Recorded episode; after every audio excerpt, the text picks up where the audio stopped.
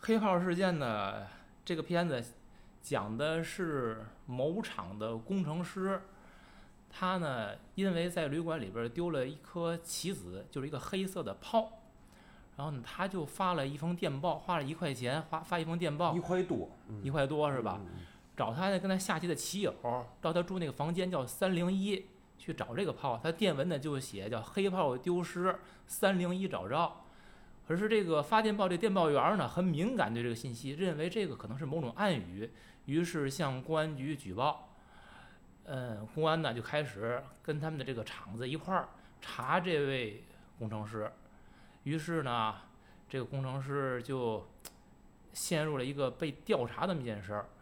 虽然最后呢是把他是洗白了，这件事得到澄清，但这工程师最后自己说：“我以后再也不下棋了。”这么个故事。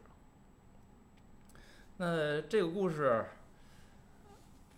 我看完之后，我其实最开始咱说从这个起因开始啊，完全是由于这封电报造成的，就是这个电报公司这电报员，我说他们这个也算个关键部门是吧？就是他们这种政治敏感性，当时一下就触动了我，因为这个片子是一九八六年拍的，就是那会儿的人好像这个思想这根弦儿绷得还是挺紧的，是不是？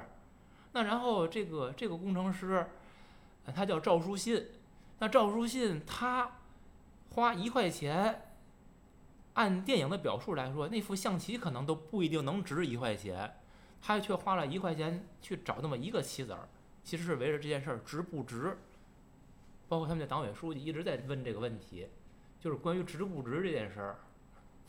就是你你们怎么看？我觉得这个到时候这个问题其实很简单啊，就是说它是这个片子的线索，就谁来做这个价值判断？我觉得咱们能从从这儿做一个切入点来聊这个片子。其实这个赵书信的演员刘刘子峰，嗯他这个形象找的就是非常好，就是一看就是一个书呆子型的那种人，就是认准了一件事儿呢，你这他认为合适啊，不管花多大代价，花一就是那一块钱是很多了，当时我发封电报，我为了一个棋子儿，我也得办这件事儿。他可能当时就陷入了一个这个这个这个循环里啊，就是这个这个就就他就是这个形象就能办这种事儿，你就能知道。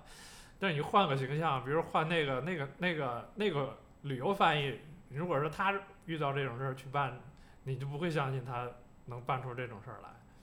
所以这个刘子峰选的非常好。是他这个形象确实是，呃，很有点那个书生气十足，但是呢，为人又非常的认真，又很朴实。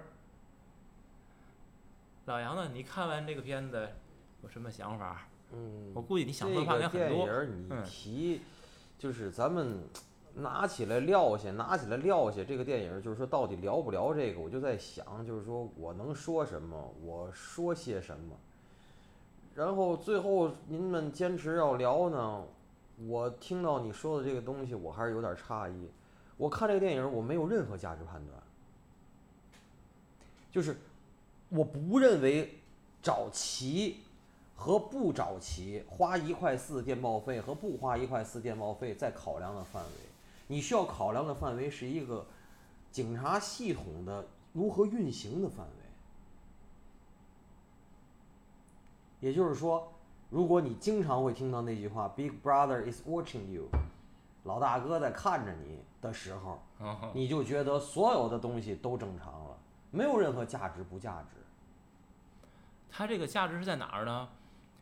实际最后公安查完了，说赵书信没发现什么问题，他那汽油也没什么问题，厂里的这个经理包括厂长都觉得没嘛事儿，他同事都觉得就赶紧让他回来当翻译来，赶紧工作吧。那德方那个专家也需要他，是那个党委书记，他姓周，叫周玉珍那个人，他一直揪着不放，就是说他为什么要花一块钱就为找那么一个棋子儿？是说他觉得这事儿不正常，他是从价值判断，觉得一个正常人不应该办这个事儿。那你发了这封电报，你愿意花这么大的代价，一定有不可告人的秘密。对，这么考所以说我我的我提纲里头，刚才第一句是我刚才说的那他的那个奥威尔的那个原文嘛。第二，我提纲里第二句话就是说，互相监督、互相举报、互相揭发这套机制是如何建立的？这个由来已久啊，是如何建立的？所以就是这个老太太她的这个弦儿绷得那么紧，是从何而来的？那不这不是天问呢，这他妈是地板问呢，嗯，对吧？这哪是天问去？天问应该是我从哪儿来我往哪儿去，地板问才问这些呢，对吧？然后呢，这个电影打动我的是，嗯，从您们说那嘛，我就拿出来看两遍。以前看的是小时候看的，我就记得我爸跟我说，这电影儿就上来这个音儿都是非调性，因为我们家是干古典的，就是说，这这就上来都是那种非常的不和谐音，而且它的那种画面的构成，那个特别特别大那个表，就是给人很大那个压抑感。还有就是他每次开会，你看这场景，他妈都跟恐怖片儿似的。就这个，我觉得气氛营造在这个电影，就我说电影啊，嗯我现在就是先从电影说，咱比先别，我反倒这个电影我要先从电影说，从技术角度就是对吧？一个是配乐，很诡异，嗯，一个是就是画面儿构图，还有它的这个场景的切换，就是是一种很压抑感扑面而来，你知道？还有第三个是我，因为我的妈妈的娘家在北京，有时候会有急事儿什么的，会去民园儿，从城楼道骑到民园儿也得骑几个路口儿。民园儿电报局就是现在立着于根伟进球铜像的那个地儿去发电报或者打电话，以前家里是没有座机的，就是那样，一个一个的格儿互相喊，发电报得先去买去，你写好了那个字儿，一个一个字儿按字儿算钱的。对，就是我觉得像一个时光胶囊一样，就是让我唤起了我小时候跟着我爸骑着小自行车去民园邮电局的那个那些经历，那个景象现在不会有了电报大楼都黄了吧？啊！电报大要去要去电报大楼这事儿还大，就鞍山道那个、嗯啊，鞍山道南京路交口对吧？对，对，那那那这事儿还大。我说的是民园邮电局，民园邮电局是打国内长途电话。你说那个鞍山西道那是全市是天津市的，嗯，鞍山道那是天那是打 IDD，那叫国际长途直播。就是比如说你从这儿好，你给美国亲戚打电话，那个我保证你是背那个的，嗯，因为以前有海外关系这件事儿是丢人，甚至你是减分项。现在一张嘴，我儿子或者我爸爸在美国，那听着还挺能拿出来说的。嗯，就是其实这个电影，对，这说多了啊。就是回到电影的话，就刚老师说那个他那个构图，还有那个色彩，呃，就是我觉得这个电影儿它跟他后来的那个背靠背脸对脸那个就是两个方向，这个是一个就是形式化非常强的那么一个方向。对，背靠背脸对脸那是一个剧情化非常强的一个方向。这个反正你刚才又说了很多这个背景的东西，我就呃，如果说还原到那个年代的话，我觉得那个年代也不是说怎么说呢，就是非常具有一个反叛精神的。我觉得还是一个奉旨，对吧？我可是不是，我觉得黑炮黑炮事件跟背靠背脸对脸特明显的转变是，黑炮事件，我觉得他拍的时候还有一肚子气，到背靠背脸对脸就开始找乐儿了，他弄的一切啊都是他妈拈坏损。你知道吗他的气应该也没有那么大。就是说我还是那个年代的话，应该出现了一大批这种电影，就是允许你去批判一下现实，人到中年啊，什么那些，当时都包括那个他转年，我要那个咱提的那个替省那个，啊，八四八他比他这个要强烈的多。你知道吗，他其实说的是一个事儿，嗯只不过角度不一样。那替省的八四八五年，他就是非常强烈的告诉你，就是这个东西是法大还是党大。嗯嗯，这个电影呢，就是非常温和的把这个东西藏在里面了，很温情的告诉你，就是一个知识分子遇到了这种情况是因为什么造成的。但是你要正视你的命运，时刻被可以被碾为齑粉。对对你 说到这个整个电影的这个背景啊，就是说，比如这场景，一个是老杨提那大钟表，嗯，它是在他们那个大会议室里边儿，背后那个会议室的大背景，整个就是一个大表，而且这个会议室通体白色，从桌子到墙到椅子全都是白色，就是这样营造一种什么感觉、一种氛围，这是一个。还有它这个表的形象还在哪儿出现呢？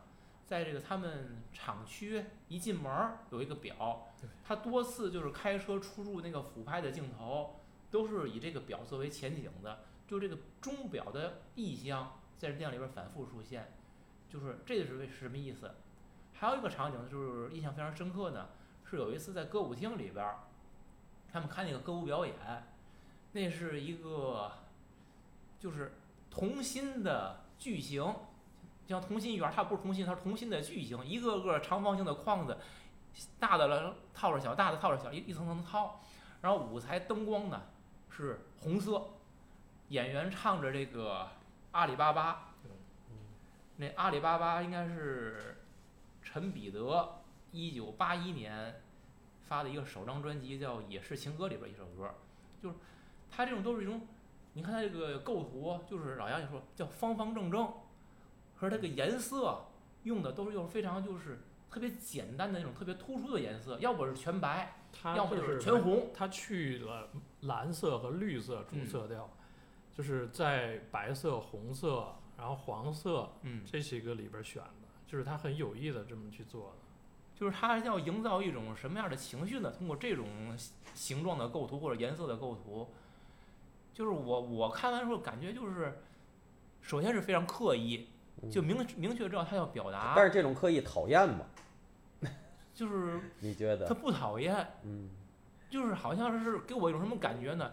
是感觉所有这些环境好像都不太适合人待着那种，就是离人只要咱们在处于这环境讨里不舒论一个。四分之一世纪前的电影啊，嗯，一九八六年这个电影，那就是不是四分之一世纪了，三十五年前，哎，对，三十五年前，四分之一世纪加十年，三十五年前的电影。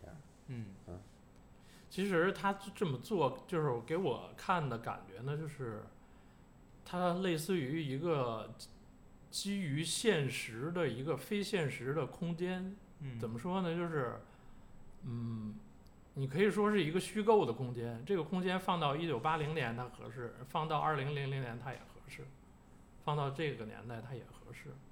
这个节目到现在应该已经进行了二十分钟了啊。这个第一次啊，强烈安利咱们的所有听众先去把这个电影看了来啊。呃，爱奇艺上头都有资源，这个是允许播的，电台上播的，咱们可以随便看，可以看好几遍，然后再来听我们的节目。哎我安娜您请请继续安娜把这这继续说完，对，就是一个模糊了时代背景，它可以放到任何年代看，你都不觉得过时，嗯，对吧？这从首先是从画面上，对吧？你不会觉得，你只能觉得是穿衣打扮是有年代感的，这是肯定的。但是它结合他的故事，结结合他的画面，结合结合他的这个环境的东西，你不会觉得它是一个年代感，只属于那个年代的一个戏。这个然后我还真是感，但是我是觉得像他这种颜色的使用、符号化的感觉非常明显。现在的导演恐怕不会这样拍了。不会，但是他制造了一个空间，就是那个空间，你觉得他往哪儿套都往哪儿行套都行。对嗯，它那个空间，嗯、就是那种氛围，政治氛围，它嗯是没变。您说的这个有两个问题啊，我嗯我能清楚的懂啊，宁老师嗯。今天咱俩很和谐，我跟你说，第一，你是觉得现在导演不会拍这样的东西；第二，就算拍，不会这么拍，对吧？哎？对对吧？对，那你觉得是进步了还是退步了？我还告诉你，没有进步，没有退步，是时代变了。对，就是我一开始也并不是说今天导演还像他这么拍就高级，不见得。我明明白你的意思嗯嗯，不见得。这个其实你看，我从一开始我介绍这个电影的时候，我不说了吗？这电影就黄建新早期晚期，他现在是拍几个大业，对吧？那早期他是拍黑炮，这同一个人拍的。你觉得这个人是他有变了变成什么样了吗？就是他呀。其实他，我就说永远都是他自己，他只不过是在表达上自己郭做选择而已。对，看郭沫若呀，对吧。对吧？你郭沫若也愤怒过呀，对吧？后来是祖宗爷爷那么喊呐，是不是是同一个人吧？我就我这提纲里都有啊。还有就是你说那歌，我这提纲里也有。阿里巴巴是个快乐的青年，我告诉你，阿里巴巴快乐过，阿里巴巴现在也快乐，但是有点郁闷。但是阿里巴巴有钱了，对不对啊？阿里巴巴有钱了，阿里巴巴不快乐了，一个人儿，就说这意思，对不对？对，是不是啊？对对对，没错。那你这个接着说，它里边儿的意象包括还有一个踢皮球，那皮球踢的嗖嗖的满天飞。还有什么？他进教堂，嗯，教堂是进完教堂看后这小孩儿你先说那个就是篮球，还不足球的那场戏，踢皮球，那个东西我觉得太有意思了，就是他为什么打起来呢？这些人你不知道为啥打起来了。然后那个跟他说话的，跟赵世军说话那个人就从场外哈又跑进去，他干啥去了？他也我也不知道他进去干啥了。然后那那些人乱哄哄的在这儿闹，他本来进去劝架，劝架完了又跟着打来。对，闹闹哄哄，哎呀，就是一团乱。你作为一个旁观者，你看都看出来的，包括这场戏就是这种感觉。这个戏是这个足球这场戏非常点题。嗯嗯嗯。嗯，咱说说这个一个单位里边儿的几个角色啊，我觉得挺有意思。你看这个单位有厂长，有党委书记，还有一个经理，这是应该领导班子核心的三个人。片子交代很清楚，一九八六年的时候，这个企业这应该是个国企，那么他们已经实行了这叫经理负责制。那会儿啊，我还我还真没想，那会儿就已经有这个经理负责制了。因为我我我知道的这个大型的工厂里边，他们像这个经理可能会分这个几种，就是比如有总经理，然后呢有生产经理，有技术经理，其实他会有不同的一些分工。我感觉像就是高明演的在电影里边这个经理，他更类似于一种嗯属于生产经理和技术经理这么一就个管业务的。管业务的一个角色。其实这按我爸以前讲，就是说厂里分厂长跟副厂长，嗯副厂长是干事儿的。嗯可是说实在的，我觉得我小时候听说的很多的企业，以前不都是工人阶级厉害吗？企业里头书记没有多厉害。可是这个电影里边书记很厉害这啊。件事儿，就是从后边儿就是越来越这功能就强化了。嗯，对，到现在绝对书记是在以前就是分一把手和二把手嘛，一把手就是厂长，二把手就是副厂长，就以前真的就是一把手，你记得吗？就是有个经济改革开放之后有那么一个阶段吧，嗯嗯就是电影里演但是这电影里边儿，你像比如这个厂长，就天天和稀泥，嗯，两头儿这个勾兑这个人，比如他跟书记，你觉得他们俩谁的话语权更重呢？我还是感觉书记的话语权更重，虽然看起来书记不是一把手儿，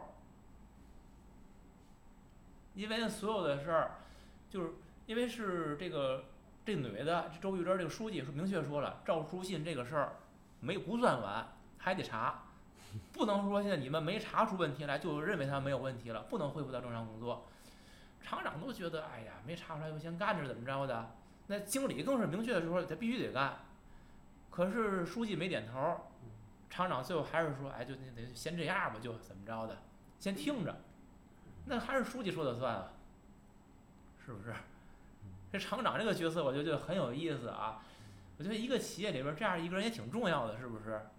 如果这个技术那个经理跟这书记，他们俩人就就得呛，这这厂子就没法干了。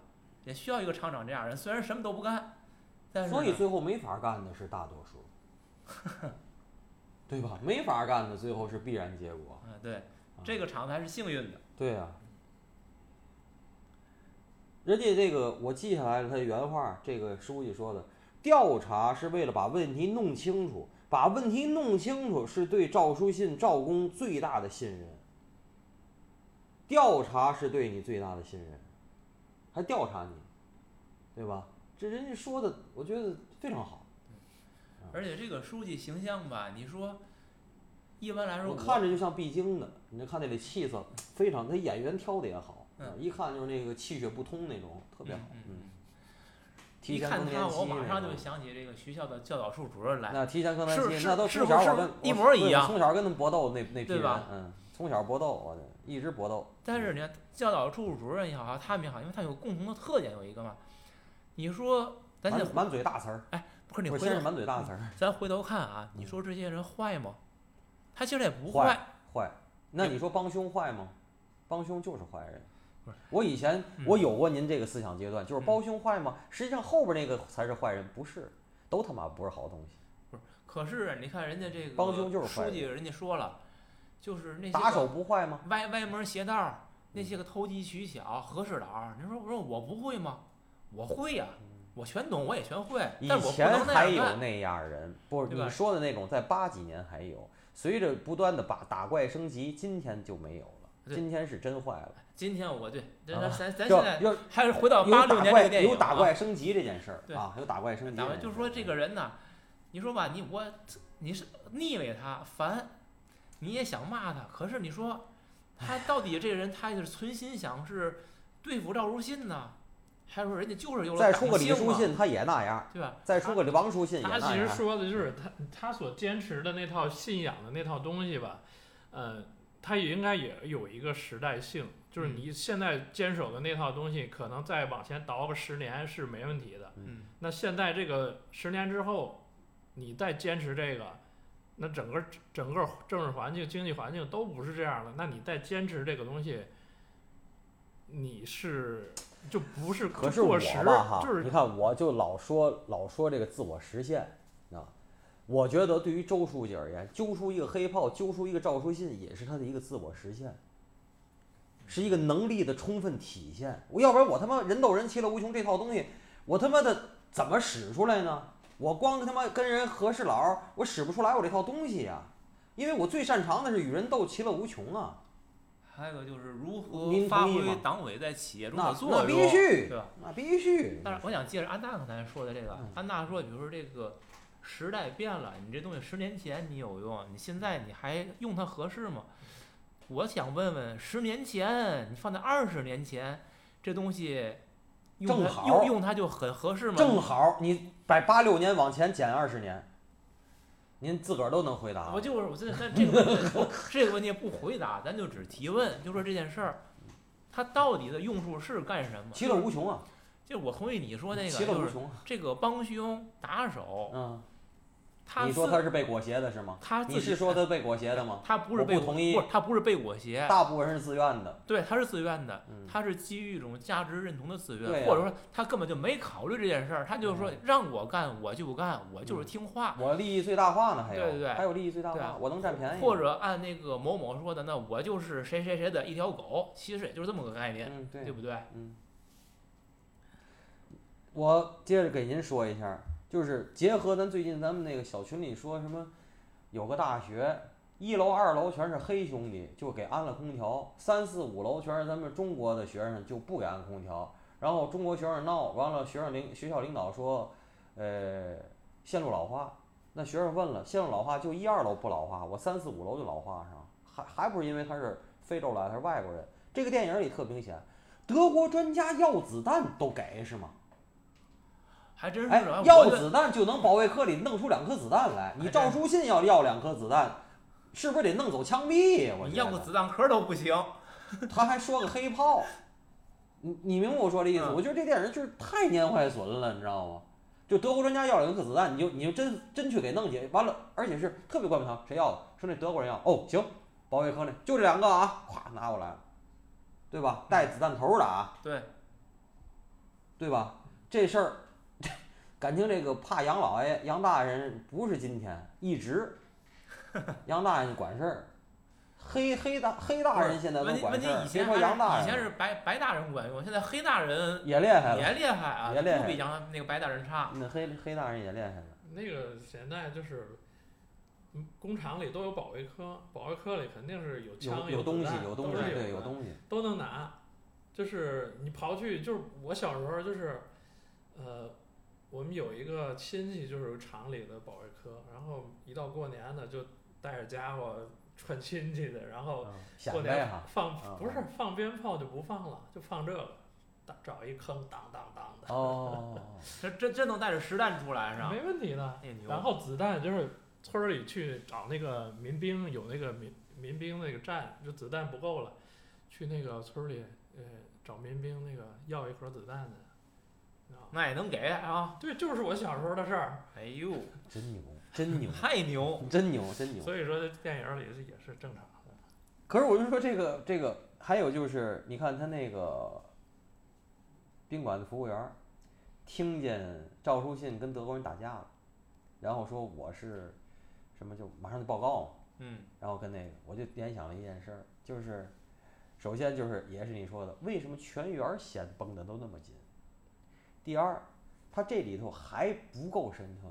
以前的宾馆呢，分现在也分，只是没有原来那么那个了，分涉外宾馆和不涉外的。对，涉外宾馆是可以接待外宾，不涉外宾馆是外国人来不能住，有房也不能住，你给多钱也不能住。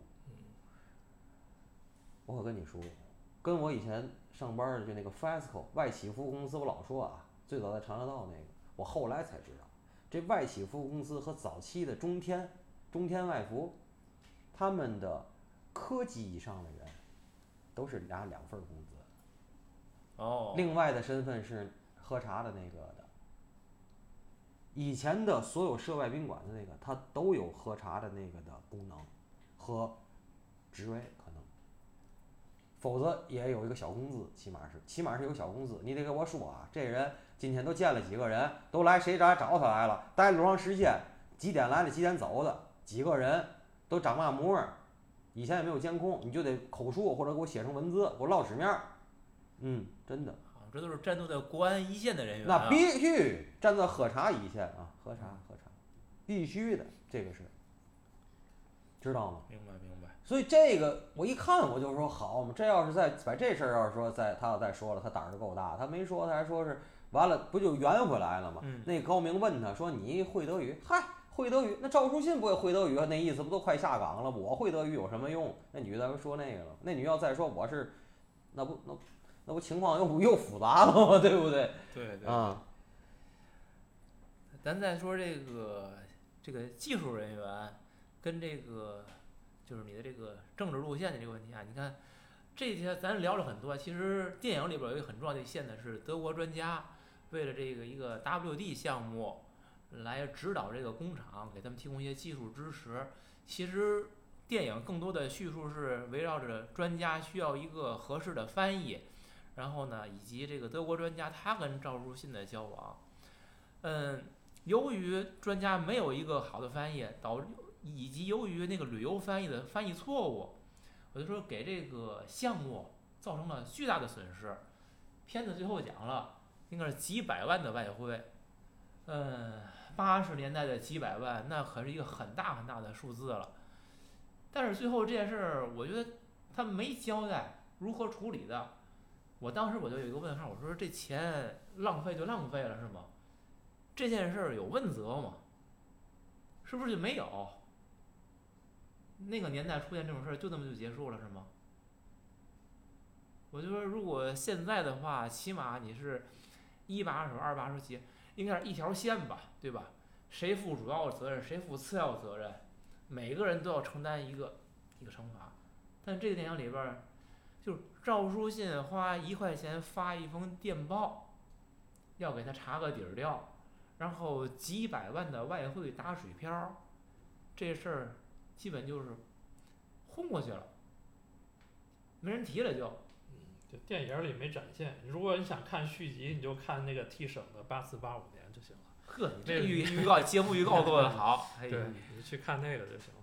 行，咱先预告一下，我们这个 T 省这个后列面有机会入日程聊啊，啊列入日对要列程列入日程，对对对。还有一个，呃，我就说这事儿造成损失的，包括翻译错误造成原因，为什么会有这问题？那是因为这个周书记不让赵书信来干。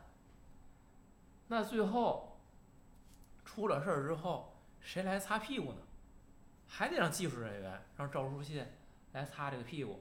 可是你擦完这个屁股之后，怎么着呢？你赵书信其实你还是得不到重视，不不会重用你。就是这反映了中国的一个生态，你发现了吗？就是首先上你你政治上你要过硬，但是政治不负责解决技术问题，他还要要这个专门的专业人员来解决专业的事儿，去干专业的事儿。但是不代表你有专业能力之后，你在政治上一定就会得到认同。那最后可能还是，算是政治出发，专业解决具体问题，具体问题解决完之后，最后还是要回到政治，它是这样一个闭环。不就是这看完这个电影之后，给我这样，就是这个一直可能也都是知道的，但是他把这个东西也叙述出来了，我觉得这是他表达的一种东西。呃，它里边儿还有提了一个东西，就是什么？为什么买非洲的过时机器？他们里边儿还有一个选项，嗯，买对，非洲的人家那个赵书信不说嘛，我们技术人员一看就知道。啊，非洲的不算过时机器，对。我在提纲里写，就是说谁决定的？打我小时候啊，就有一种说法，就是我就看我爸爸他们拿回来的报纸什么的，说这个这个外行领导内行，对吧？到今天你去看高明那样的厂长，领导赵书信这样的人，那就叫内行领导内行。对，但是他为什么会撤走呢？不是因为那周书记存在吗？嗯，周书记背后有一股强大的神秘的力量，那股强大的神秘的力量像原力一样的存在，在把握着一切，在监督着一切嘛，对吧？嗯所以说，到后来我就发现，我我就是说我小时候发现的事儿和现在不一样的是，韩寒是伟大的。韩寒说什么小孩儿只在什么，大人只在乎什么对错。我告诉你，今天我就认为什么外行内行不存在，没有外行内行，没有啊。这事儿那股神秘的力量想让它往哪儿发展，就会往哪儿发展。你这说这股神秘的力量想让奥运成了就成。嗯太厉害了，May force be with you，那必须 原原力力与你同在，知道吗太？牛了，哎，你觉得你同意不同意？同意同意。他想买非洲的，就是买非洲的。他说这非洲的对，就是非洲这机器对；他说这德国机器不对，就是德国机器不对。今天用你赵书欣，给我擦屁股。现在说了吗？哎，那个赵工呢？赵工呢？赵工来了吗？然后那赵工坐着那大翻斗车来了，对吧？来了以后，赵工那儿一通算呐，算他妈毛都呛了。领导第一句话：是我们的责任吗？哎，经典，是不是？第一句话啊，完了，他说不是，哎呦，一口大气，那咱走吧，进屋吧，咱进屋说再去算这怎么回事？这这这，马上呢眼眉都往起来了啊！哦，不是我事儿，好嘛？那行，甭管了，其实对你对吧？咱刨去这股神秘力量来说，咱们咱们放到任何一个公司、嗯企业，嗯都是这德行，你知道吗？啊 对，啊，对吧？就是任何一个事儿一来，先看是我责任吗？要是坏事儿啊，嗯，跟我有关系吗？需要我背锅吗？只要不是，好说好说。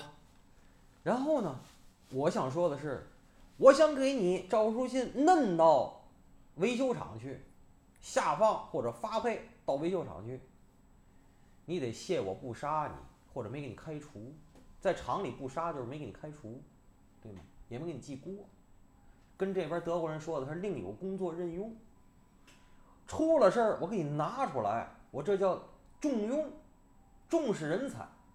我哪天这个事儿完了，哐又给你放回维修厂去，这叫继续观察使用。考察你，组对织你的考验。对，对你考验，没准儿一年以后还给你拿回来提干。这这神秘的力量，我就告诉你，想让怎么着就是怎么着。我说的是这个，所以不存在外行内行。我觉得我小时候真的非常幼稚，包包括我们老头儿都很幼稚，还相信这些。我现在只相信这股神秘的力量，知道吗？我不相信别的。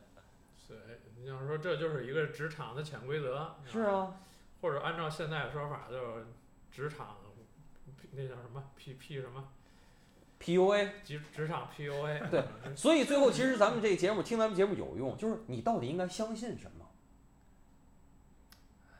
信谁呀？歌里让你信自己。不对，不对。如果有一个机会，神秘力量说你去给我当打手吧，你当不当？这不接着咱们刚才的话题吗？有一个神秘力量告诉你，你去你去给我当打手吧，时机人员都合适，你来吧，你当不当？你别告诉我你不当。打手就是这么练成的。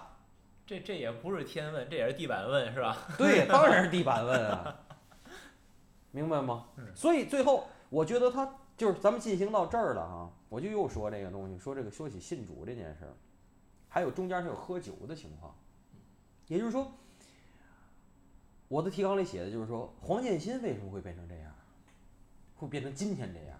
今天这样可能是为你我所嘲笑或者说瞧不起哈。那就是说，热血青年为什么最后会变成桌边的醉汉？站台里最后王宏伟为什么就是什么倚在那儿倚在那个沙发上，连他妈那叫盖儿壶响了他他都连拿起来那起来那下他都不起来呢？为什么？就是你觉得一切都幻灭的时候，你认识到了神秘力量的神秘和强大的时候，你会怎么选择？你会如何选择？就是说你或者说你时机没到了，你没踏上他那辆车，没当他的帮凶，不管是主动的还是被动的，你没当帮凶，你也没当既得利益者，你而是当选择了选择或者被动选择当了牺牲品的话，你最后会干嘛？要不然是桌边的醉汉，要不然是教堂里的那些跪着的祈祷者，还会是什么？还会是什么？然后神秘力量说了，我现在要献礼。黄建新跳出来了，甭管了，大哥，你看我嘛意思？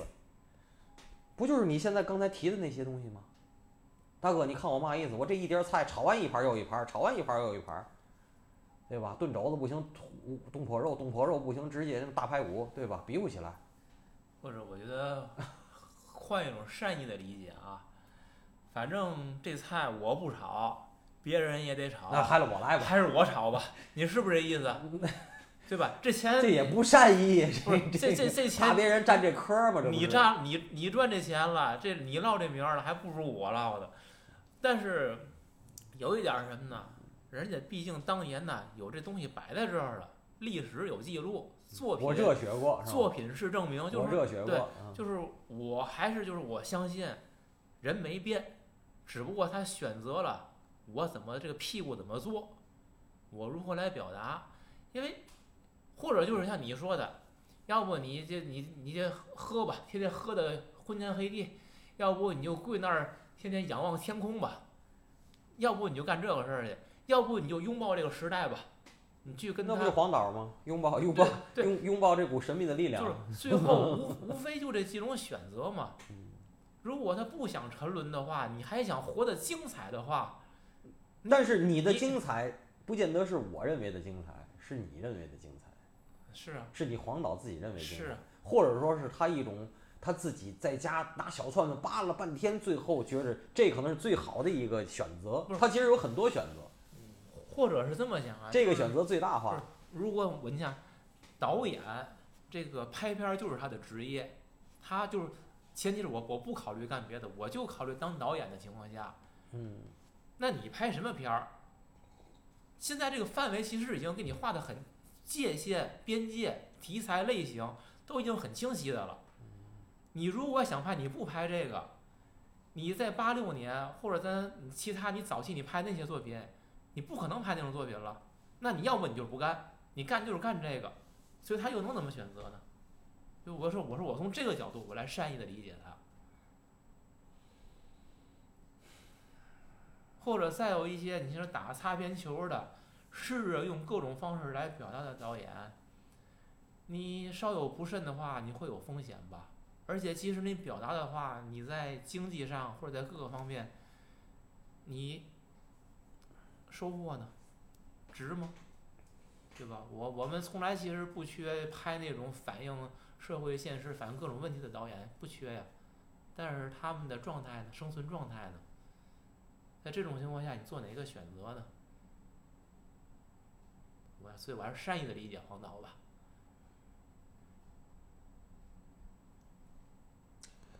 我一直在说，就是咱们当初说选的时候，我说拿起来放下，拿起来放下这个选题，就是说我在想我说不说，就是我生活中，我我老爹身边就有一个好朋友，而且是他耀华的南大的同学，现在这个人生活在多伦多，很大岁数了，他比我爸爸小，比我爸爸小，今年也是八十六岁了，呃，身体还行。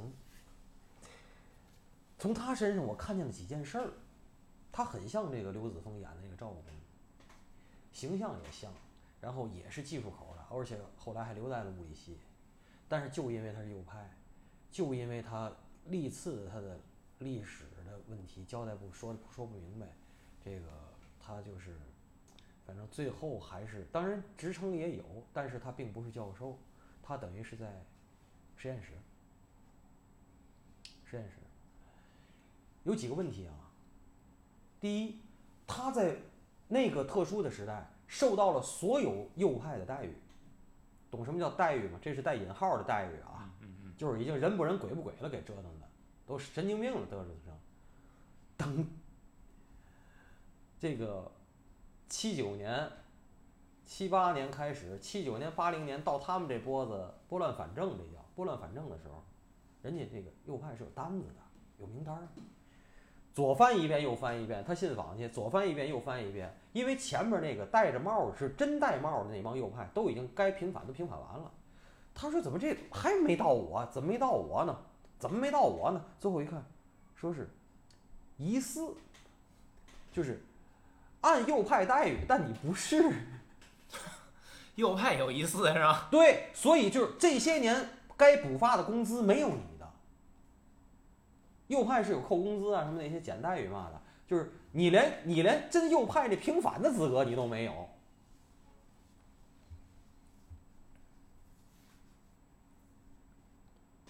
但是问我爸，我爸一说，嗨，第一，当年评的时候是有百分比的，一开始是一百个人的单位里得揪出来三个，后来又扩大化了，要揪出来五个，后来又扩大化，怎么着了？就是各单位执行标准不一样了。第二，揪什么人？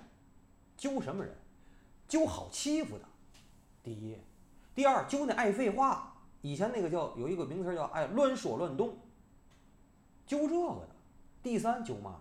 揪那个一条道跑到黑的，就是这赵书信这样的，丢个旗他得发电报找去的，这是标准右派体制。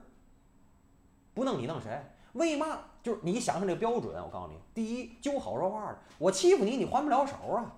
你弄一个那这那打大娘们儿，你你弄他是右派，他明天给你脱光了，在单位闹可怎么办？那单那领导也禁不住，这是第一。第二，就乱说乱动的，你乱说乱动，你肯定得罪人，得罪人就有人弄你，有人弄你，别人再一喊，这就也不敢替你出头的话，你就坐实了。就乱说乱动。第三就嘛，就这个一条道跑到黑一根筋的，这一根筋的一定人缘不行。他光想自个儿那点事儿，他一根筋呢，没有人替他说话呀。我只要站出来把他揪出来了，别人也没人替他拔创啊。所以选右派是这三条，单位里，这叫潜规则。所以我问你，为什么聊这电影我我矛盾说不说？你拿这三条你往赵书信上套，你看他是不是？他就是，能明白吗？嗯，你这你这电影看出来的东西和我看出来不一样，我实话告诉你，你知道吗？我这还有点问题啊，跟二位请教。赵书信的这个信仰问题，他开始啊他是信教的，因为他家庭的原因，家里信他也信。后来呢，他又不信了，这可能是由于时代的原因，他又不信。那么，当他受到这次政治打击之后，他就是一个很颓然的状态下，他又走进了教堂。我理解他，我当时以为啊，他要又要皈依，他要从这个宗教上去寻求一些精精神的支撑。可是呢，最后他又走出了教堂，所以我想问问他这个最后信仰，他是信了还是没信？他从教堂走出来，然后呢，他走出来，影片的最后，包括他这个场景，你看又是那个像八音盒一样那种非常诡异的音乐，然后那个夕阳几个镜头的切换，红太阳，红太阳，嗯，然后呢，一帮小孩儿在那儿摆砖头、推多米诺骨牌，他在那儿看着，就这是想表达什么？我是不太理。您是没？理解还是您有答案了？我不太理解。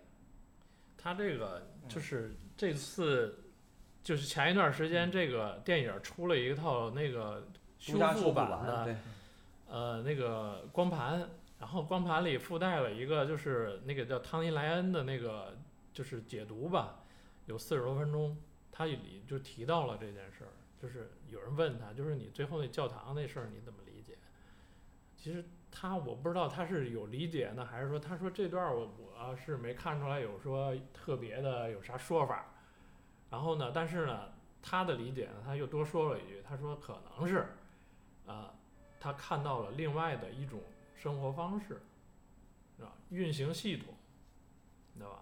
跟你现实处在的这个系系统，它是另一种，他是这么理解的。提供了一种新的生活可能性。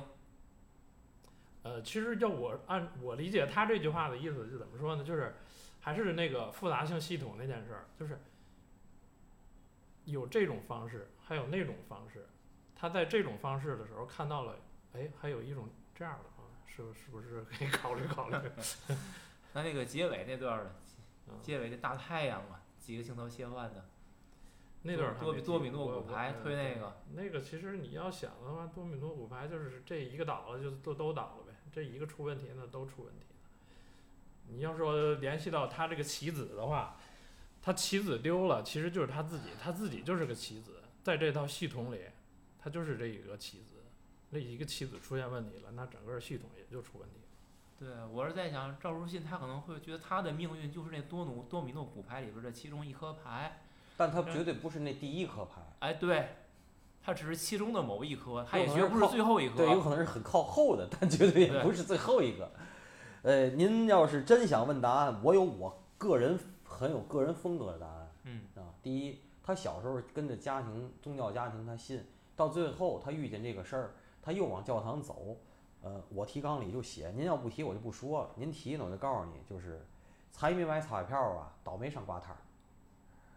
到这个时候一定想起了胎里带的东西，但是这个事儿到最后，他走出去，他没跪在那儿，那标准是个天主教的教堂，他没跪在那儿，就说明我是觉得他还没最后决定，捡没捡起来这个东西。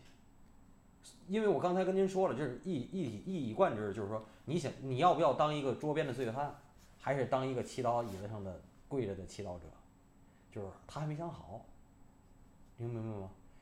这是第一点。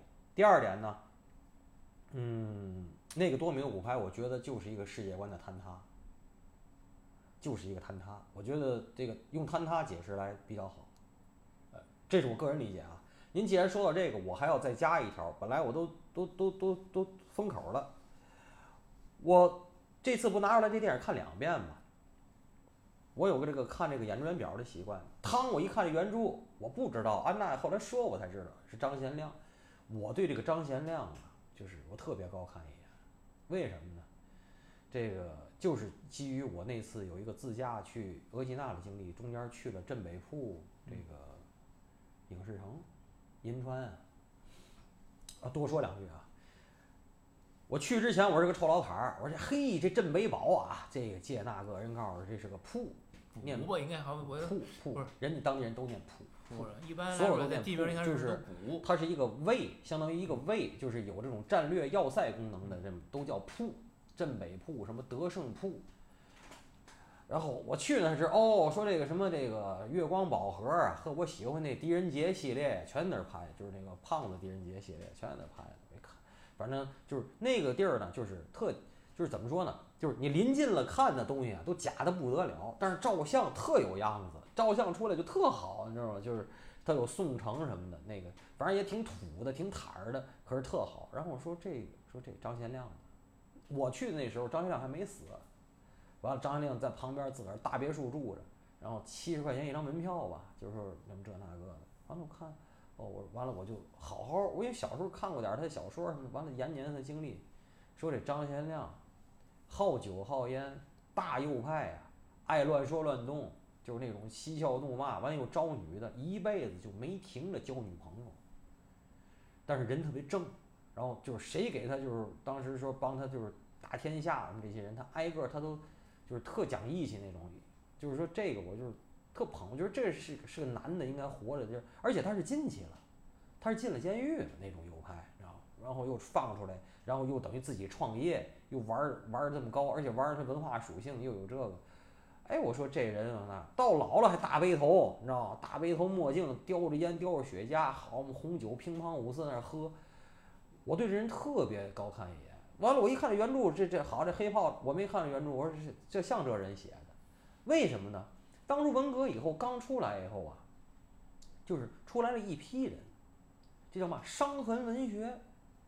伤痕文学代表人物有几个人，我可以在节目里跟大伙说说。丛维希、陆文夫、张贤亮，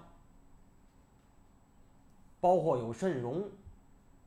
阵容就是那谁梁天梁左他妈妈，就这这一批人当年还发生的。你看那一批人，第一现在岁数很大了，陆文夫都死了，张贤亮也死了，丛维熙死没死我不知道。那这些人。现在就算他能发声，他发什么声？而且你现在发那声，你是对一个遥远的八六年往前倒二十年的事儿的一个怎么说控诉和呼唤？现在好多要我说小粑粑仨都不知道那那时候发生过什么，那 就是很很很无意义，都不是无奈啊！我告诉你是无意义，您知道吗？所以我说是一种坍塌。那咱们聊到这儿，你们还有想说的吗？没了。没了。那我刚才老杨提了一个，就是一条道跑到黑的一个艺术人嘛，咱就用这句话来结个尾啊。一条道跑到黑，傻逼也能说对。